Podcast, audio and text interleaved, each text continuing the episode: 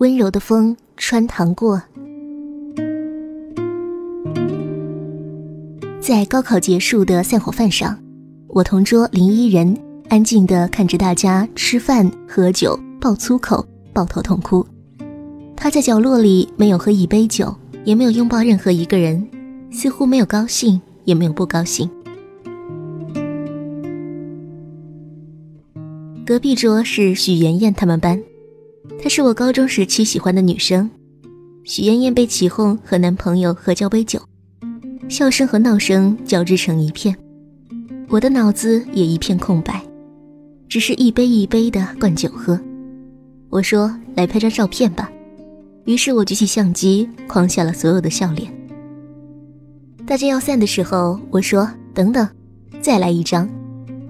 我把镜头对准了林依人一个人。他在镜头里对着我温柔的笑，大家都喝得醉醺醺的。我蹲在树下，看见几个林依人的影子，胖胖的，立在路边，伸出一只手打车，就突然有热泪往外涌。我也不知道我哭什么。最后林依人扶我上车，准确的跟司机说了我家小区名字。到了楼下，我坐在椅子上，林依人在我旁边，不知道是该来扶我，还是站着。我说：“林依人，我能问你个问题吗？”他说：“嗯。”我问：“高中三年，为什么从来没看见你在课间去上过厕所啊？”他有点害羞，笑了笑，说。别人出去一趟，你都不需要挪椅子；我出去的话，你不光要挪椅子，还要起来给我让出位置，我才能出得去。所以我不去。我笑，都跟我同桌三年了，这么客气干嘛？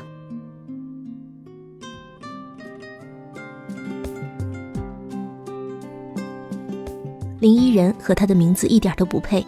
我认识他的时候，他就已经是个胖子了。那年我十五岁，高一，凭着小男生特有的小聪明和初中不错的底子，考上了市里最好的高中，和刚刚认识的一群满是臭汗、或阳光或猥琐的男生在学校里招摇过市、嘻哈打闹。按照成绩选位置，于是坐在教室的最后一排。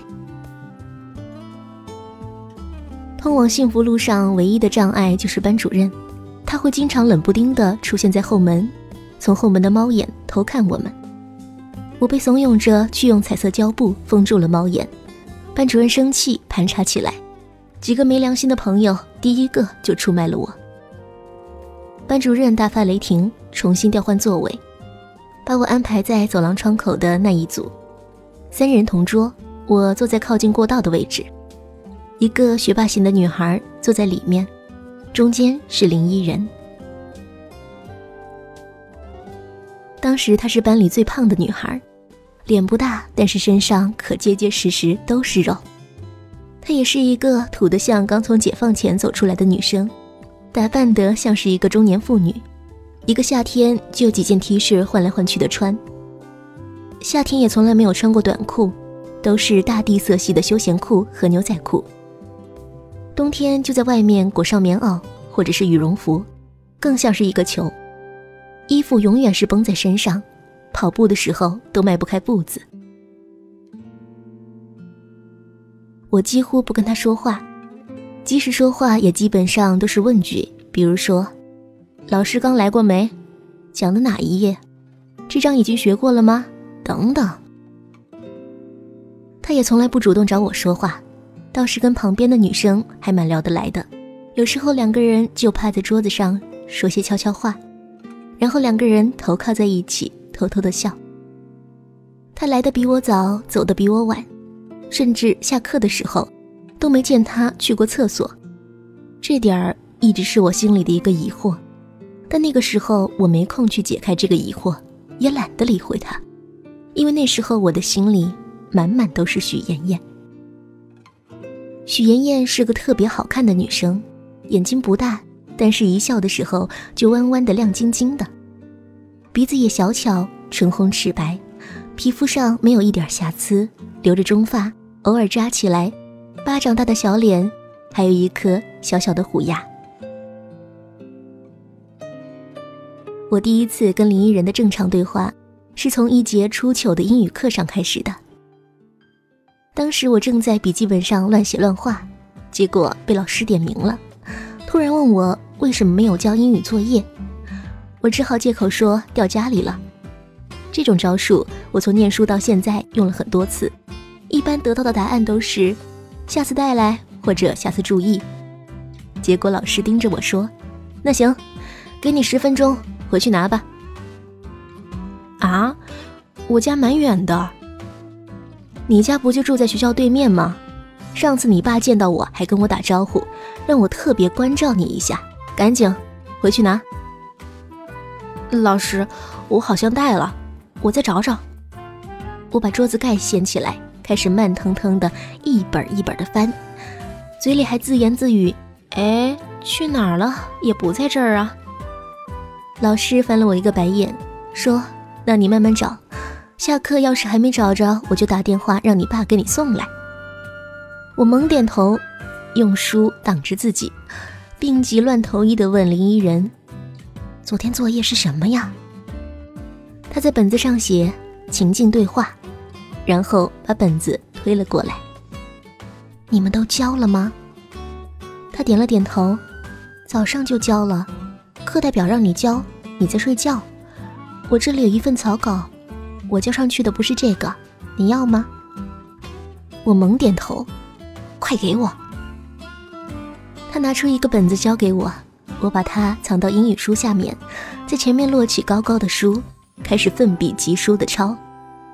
终于在下课的时候交上了作业，英语老师也就睁一只眼闭一只眼的放了我一马。交上了作业，就像一个刚刚炸碉堡归来的英雄一样，瘫在桌子上，换了个姿势看到林依人，于是随口说了句：“谢谢啊。”他直摇头，也没有再说话。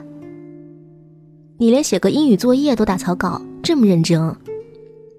也不是认真，反正也没事。既然你这么闲，以后你打的草稿就给我抄一下吧。哦。从此以后，我每天来的第一件事就是拿过他的作业，抄在自己的作业本上。到后来，我懒到跟他说：“要不你帮我做一下？”林依人面露难色，想推辞，但不知为何还是答应了。他自己的作业笔记工整，没有一个错别字或者涂改的痕迹，给我写的作业却是字迹潦草，龙飞凤舞。有时候我心血来潮，想弄懂一个问题，问他的时候，他会不厌其烦的一遍一遍的给我讲。我听不懂又没耐心，听到一半就发脾气，算了不听了。然后他就会默默的把本子端正，摆在自己的位置上。林依人最好的一点是沉默，因为沉默，他不问我不想回答的问题，也不会一直跟我八卦。他跟我同桌，但是说过的话。还不如楼下的邻居说的多。他不问不该问的问题，好像也没有任何的好奇心。因此，我跟他同桌一年，对他的了解依然只是他的名字和排在中上的成绩，还有好像永远都掉不下来的体重。而在这一年的时间里，我对许妍妍的了解可就突飞猛进了。许妍妍爱笑。许妍妍一到下课，就跟朋友们成群结队的去厕所或者去阳台上透透气。许妍妍的爸爸是个公务员，许妍妍最爱吃的就是萝卜炖牛腩，最讨厌吃的就是豆腐。许妍妍可一点都不爱粉红色，许妍妍有许多的发夹，每天换着戴。许妍妍成绩不好，但是也没关系，反正她的梦想是当个演员，演员不需要成绩好。许妍妍小时候一直都是短发。许妍妍爱看书，许妍妍老爱看一些我不喜欢看的、节奏慢的不行的老电影。许妍妍一哭起来也漂亮的不得了。许妍妍最喜欢的明星是林俊杰。许妍妍还有一个在上大学的青梅竹马。假期的时候，我骑着车，穿过这个城市的大街小巷，来到许妍妍的楼下，盯着她阳台上的小花和乱七八糟的植物，想象着许妍妍给他们浇水的场景。有时候能待好几个小时，太阳把头皮都晒疼了。我经常在晚上去许妍妍爸妈爱打牌的茶馆，等很久，偶尔会碰到独自出来的许妍妍，我就骑着车在她面前紧急刹车，说：“许妍妍，你怎么在这儿？好巧啊！”许妍妍的生日，我在网上看好时间，坐了十几个小时的火车去另外一个城市。林俊杰的签售会，排了好长的队，然后轮到我的时候，我大叫。写上“亲爱的许妍妍”，一定要写。他的偶像看了我一眼，笑了一下，画了一个爱心，非常快速的写了几个字。我还没来得及看出那是什么字，就被粉丝给推走了。后来经过我的仔细辨认，发现那几个字是“徐艳艳”。我的许妍妍才不会有这么俗气的名字呢。我在课上看的时候，林依人盯着他。于是我就随手扔给了他，说喜欢就送给你了。我忍着瞌睡，仔细看完了许妍妍说喜欢的那些电影，我一部也不喜欢。可是看完之后又觉得自己渊博了，这样许妍妍跟我聊电影的时候，我就不会没有话讲。我把许妍妍的每张照片都存起来，翻了许多在她空间留言的人的相册。找到关于许妍妍从前的点点滴滴，宝藏一样的锁在电脑里。打球的时候，如果许妍妍坐在观众席上，我比任何时候都拼命，带着球横冲直撞，我什么阻碍都看不见。自从我知道了许妍妍喜欢成绩好的男生之后，我每天都预习第二天要讲的内容，不厌其烦地骚扰林依人，让他给我讲题，为了有一天考得很好的时候。许妍妍投过来的微笑，我也想过表白，但是当我看着许妍妍亮晶晶的眼睛的时候，我就紧张的说不出话来了。很少碰到让我紧张的事，可是许妍妍总能。要是追根究底的话，大概就是许妍妍的眼睛很漂亮，漂亮的让人觉得在她面前永远一无所有，永远两手空空。下课的时候，我盯着许妍妍看，不知不觉就看呆了。转过去，发现林依人正在看我，我忙解释：“我没在看她，我在看她的发夹，真好看。”许妍妍别了一个淡蓝色的发夹，是 X 的形状，在耳朵旁边。林依人点头：“嗯，是好看。”我没接话，低下头来玩手机。过了一会儿，林依人用胳膊肘拐我，我急忙收起手机，端正姿势假装看书，直到班主任走。我突然没头没脑地跟林依人说：“我喜欢他。”嗯，林依人点了一下头。下节什么课？数学。好烦。下下节呢？体育。靠，又是体育，还是学交谊舞吗？嗯。我真的是想不通了，你们女生学跳舞就算了，凭什么让我们也一起啊？我都逃了一节了，怎么还没学完？我现在最讨厌体育了。我也很讨厌。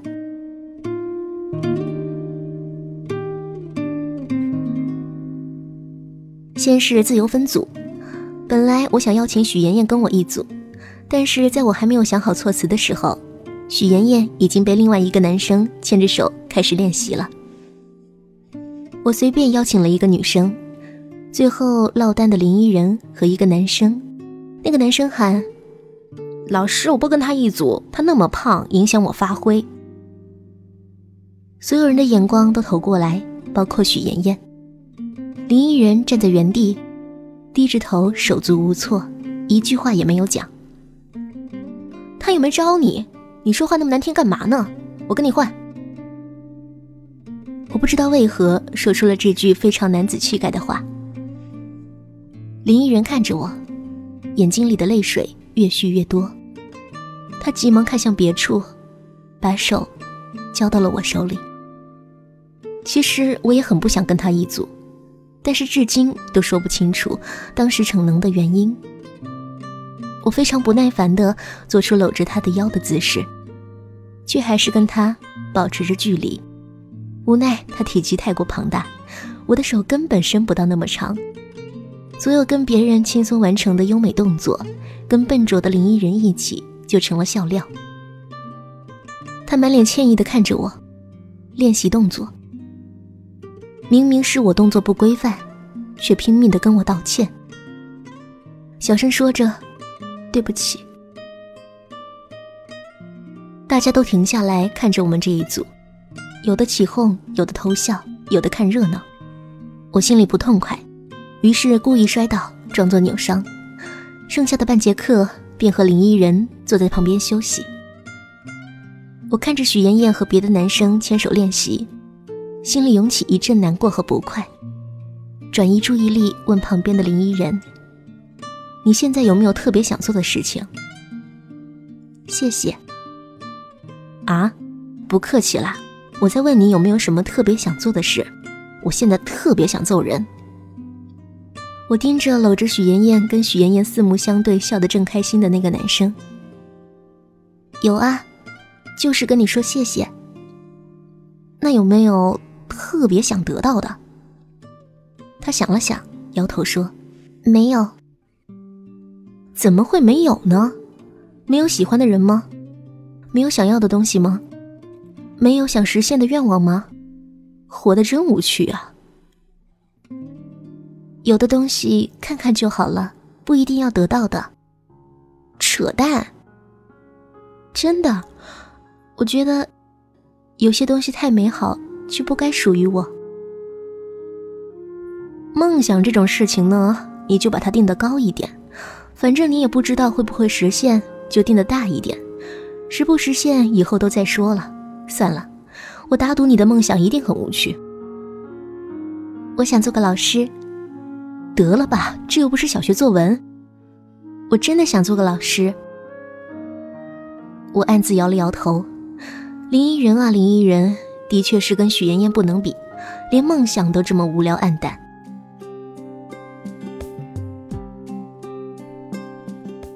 文理分科前夕，我害怕许妍妍又分到别的班，跟我的距离更远了。于是我决定跟许妍妍表白。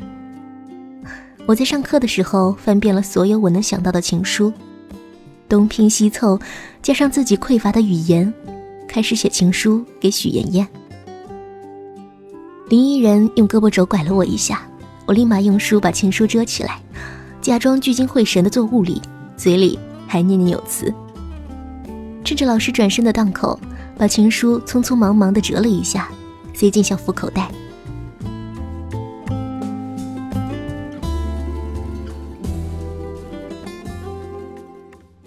不出所料，从那次体育课之后，林依人经常缺席体育课。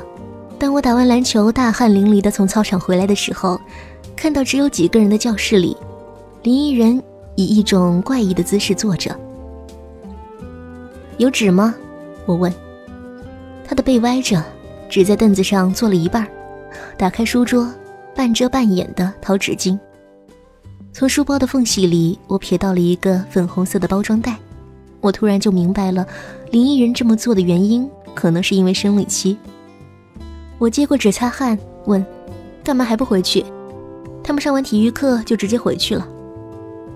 林依人说：“晚点走。”我点点头，把校服拉链一拉，篮球往桌子底下一放，就从后面走出教室。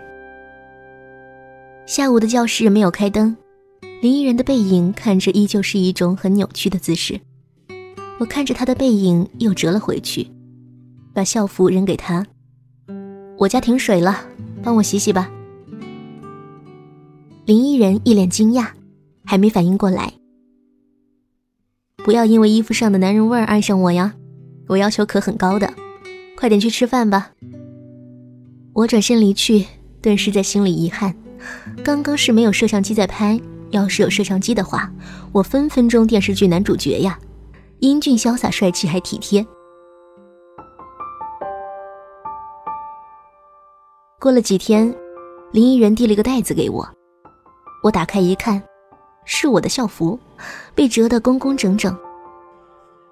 林依人满脸歉意地拿出一个皱巴巴的纸团，说：“这个我洗完才发现的，对不起啊。”我通过背面被水浸湿的印记，隐隐约约看见几个字，顿时明白了，这是当时被我写废的情书。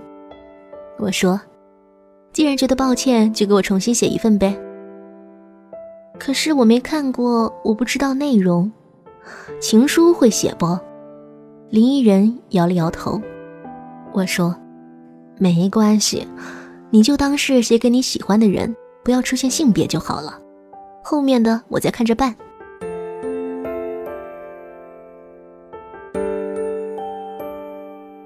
我正在研究试卷上红叉的时候。林依人推过来一个信封，淡绿色的花纹，我大喜，拆开一看，这感天动地的文采，加上我这个帅的惨绝人寰的长相，许妍妍还不非我莫属。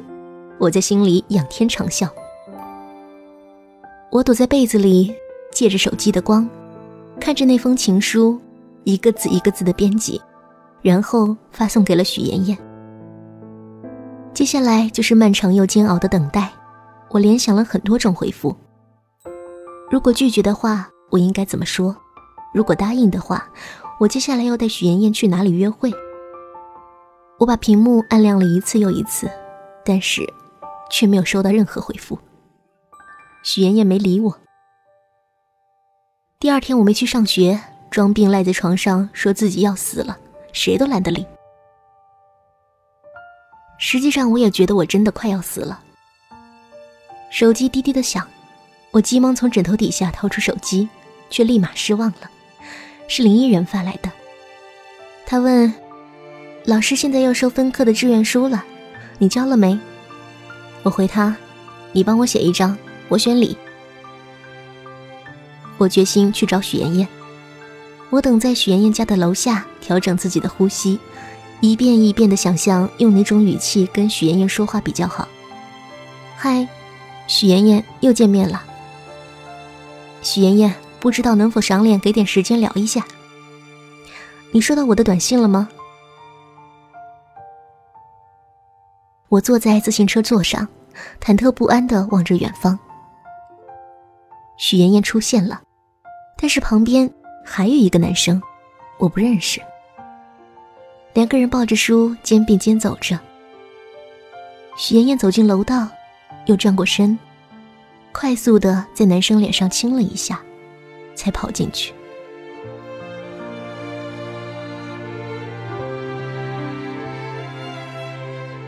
我愣在原地，觉得世界都静止了。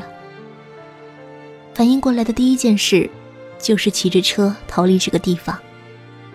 我一手把着龙头，一手抹着根本就擦不干净的眼泪。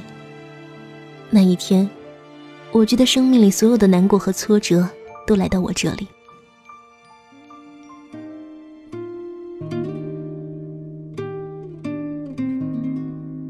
由于快分科考试了，班上的气氛很紧张，我却浑浑噩噩的发了一上午呆，满脑子都是许妍妍在那个男生脸上留下的吻。林依人把习题本推过来，说：“上次你问的问题。”我找到了一种更简单的方法。我把书往桌子上一摔，转过头趴在桌子上。我不想听，你别烦我。林依人没再说话，但是我依然能在我的背后感到他的目光。我更加不耐烦，转过身冲他大声说：“你以后别烦我行不行？谁稀罕你给我讲题啊？你以为所有人都跟你一样要考第一呀？你做你的好学生，你管我干嘛？”我成绩好不好跟你关系大吗？林依人看着我，眼里写满了失望。他说：“你别这样。那你想我怎么样啊？你以为你帮了我几次，你就能对我指手画脚了吗？你以为你是我同桌，你就够了解我吗？别高看自己好不好？你以为你是谁呀？轮得到你对我发号施令吗？”林依人把习题本收回去，抿了抿嘴，转过来看我，语气平静地说。我只是想告诉你，如果你一无所有，脑子里什么东西都没有，你以后还会碰到无数个许妍妍，但是你一个都抓不住。我愣在原地，像是闷生生的吃了个拳头，一句反驳的话都说不出来。我没想过一向沉默的林依人会顶撞我，也没想过他会如此否定我。虽然他说的是我并不想承认的事实，但是细想，对我抱有希望并且耐烦的人，也就林依人一个。这世上有那么多人。这么对我的，偏偏不是许妍妍。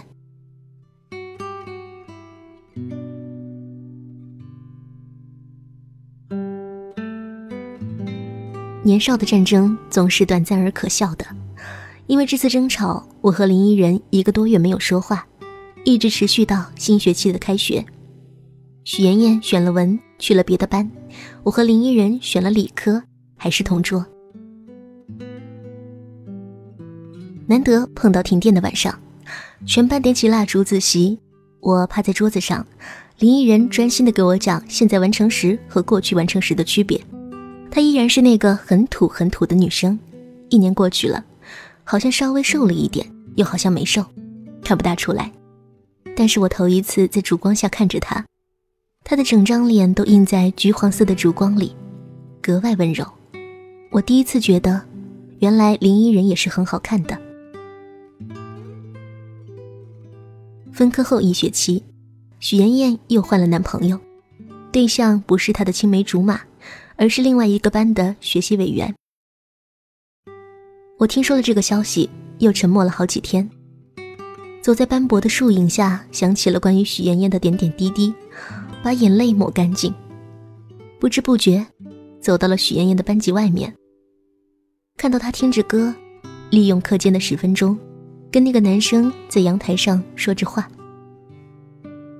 到这儿我才觉得，我为期两年的暗恋，终于结束了。因为就算再次选择，他也没有选择我。从此我的目标就变成了上大学，因为我一心认为上了大学就能摆脱父母唠叨，摆脱作业，有大把大把的时间玩游戏，有大把大把时间泡妞，而且有大把大把的妞等着我泡。可能还有比许妍妍还漂亮的。我开始认真跟着林依人学习，每天晚上看书看到很晚。第二天早上踏着铃声走进教室，林依人已经在我的书桌里放了早餐。有同学议论和拿我跟他的关系开玩笑的，他不回应，我也不多做解释，自然也就不了了之。我对林依人的了解依旧不多，他也很少谈及自己。我怕触及到他不想碰触的地方，于是也没有多问。以后的高中生活也就如此，在“大学”这个词的推动下，原来以为漫长的高中生涯，比我想象中更快的结束了。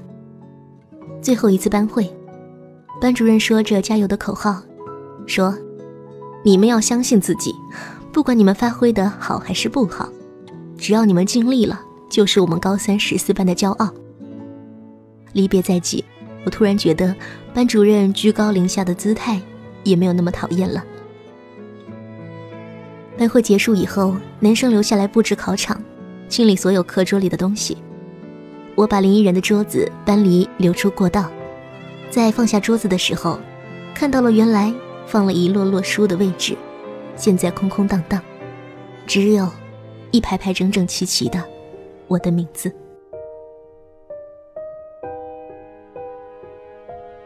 跟我同桌三年的林依人，知道我爱吃什么的林依人，把早餐买到教室来给我吃的林依人，从来不问我为什么的林依人，答应我一切无理要求的林依人，占据了我大半个青春的林依人，偷偷在桌子里刻上了我名字的林依人，喜欢了我三年。却从来没有跟我提过半个字的林依人。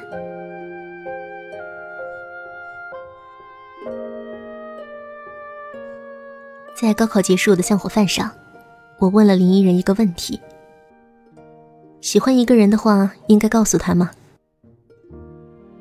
如果他也喜欢你的话，就告诉；如果他不会喜欢你，就一辈子都不要讲。那如果是你很喜欢很喜欢的呢？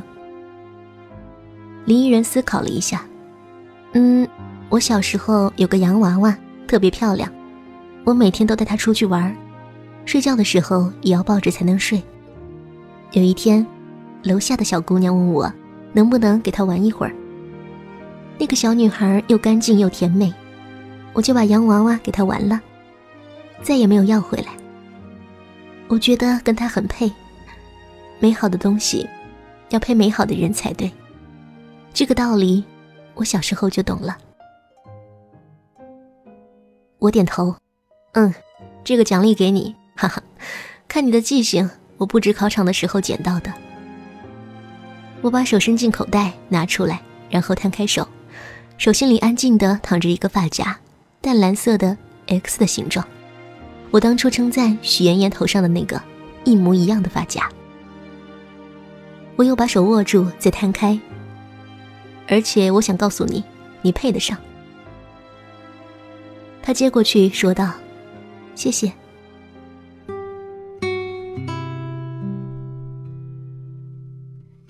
我和林依人去了不同的城市。念完大学以后，我去了一个更大的城市发展。同学聚会，我搜了一圈，没看到林依人，却看到了许妍妍。我和许妍妍已经多年未见，她很早就嫁了人，她还是像当年一样那么漂亮。我倒了一杯酒给她，你好歹拒绝一下，让我彻底死心啊！她问：“什么拒绝？”我说：“我给你发的告白短信啊，我在被子里编辑了好久，结果一个标点符号都没回给我。”他一脸诧异：“告白短信我没收到啊。”我还说你后来怎么都不找我呢？我愣了一下，原来没收到啊。他认真的点了一下头。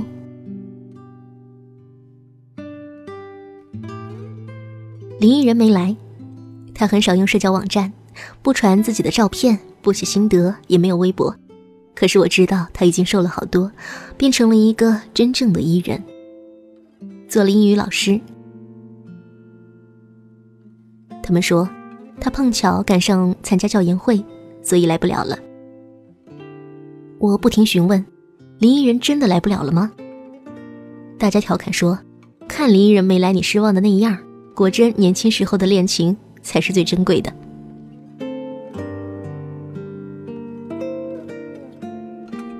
我从没喜欢过林依人，而我的青春里到处都是林依人。晚上回家以后。我翻箱倒柜，找出了当初林依人替我写的那封情书。我不想说从第一次见你就喜欢这么俗气的话，尽管这是事实。我不想说想照顾你，与你共度余生这么虚假的话，尽管这是事实。我不想说我真诚的爱着你胜过我自己这么自大的话，尽管这也是事实。我只是想在此时此刻告诉你，我不嫉妒你爱的人，我不奢求不会发生的结果，我不拒绝你的任何一个请求，我甚至不想告诉你我爱你。如果我不能成为让你欢笑的那个人，我不愿成为炙烤的烈日，不愿成为夏天的暴雨，我只愿成为一阵穿堂而过的最温柔的风。我不想做骄傲昂贵的金骏眉，我也不想成为凉爽透顶的雪碧。我只愿成为静静等待你的那杯温热的白水。你站在桥上看风景，看风景的人在楼上看你。我不愿成为那风景，也不愿成为那人。我只愿成为支撑起你的那座桥。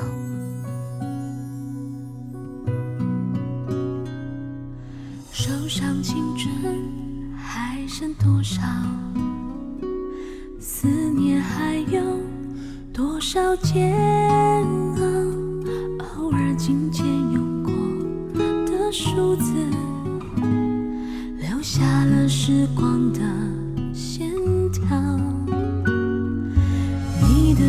界，但愿都。好。当我想起你的微笑，无意重读那年的情书。时光悠悠，青春渐老，回不去的那段相知相许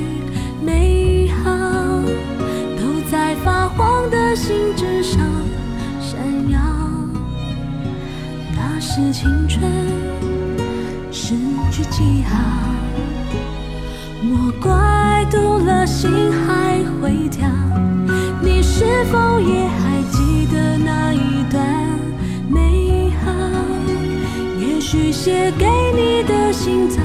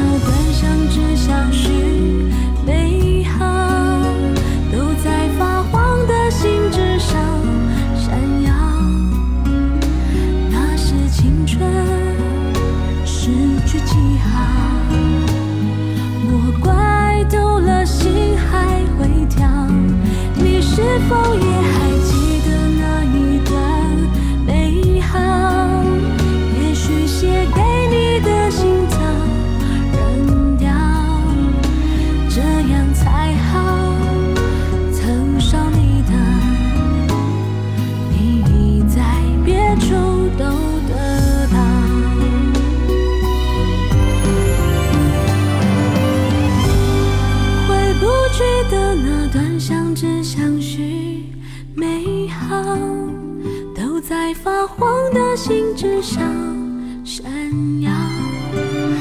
那是青春诗句记号。莫怪读了心还会跳。